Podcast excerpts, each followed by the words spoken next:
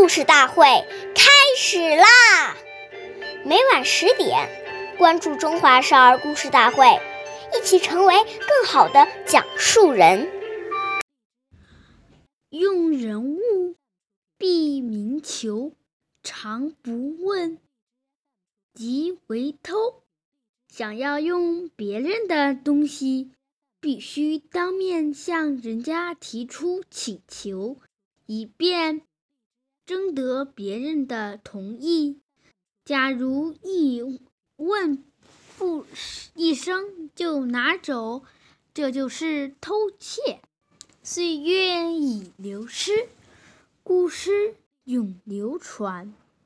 大家好，我是中华少儿故事大会讲述人王嘉宾。我今天给大家讲的故事是《茶道的形意》。第四十集。宋朝时，茶道有一天和仆人挑着礼物去拜访远方的亲戚。中午时分，他和仆人都饿了，路上一时又找不到吃饭的地方，又没有带午餐，怎么办呢？仆人建议从送人的礼物中拿食物吃。茶道说：“这怎么行呢？这些礼物既然要送人，就是人家的东西了，我怎么可以偷吃呢？”结果两个人只好饿着肚子赶路。茶道把送人的礼物当成比家人的人家的东西，不随便处理。那么借别人的东西时，就更要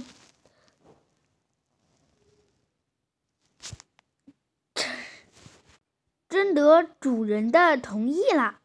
下面有请故事大会导师王老师。为我们解析这段小故事，掌声有请。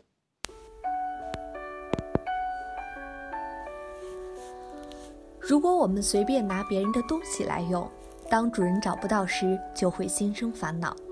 很多的争执冲突，就是因为这些小节没有注意到而产生的。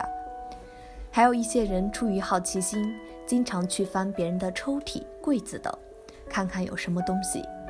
这种行为一旦让人知道，将来别人丢了东西，第一个就会想到你。所以，不该我们拿的或用的，连动都不要动，以免招惹没有必要的嫌疑，给自己带来没有必要的麻烦。我们不要因为这些小事而亏欠了德行。感谢您的收听，下期节目我们再会。我是刘老师。想参加故事大会的朋友，请关注我们的微信公众号“微酷全拼八六六九幺二五九”。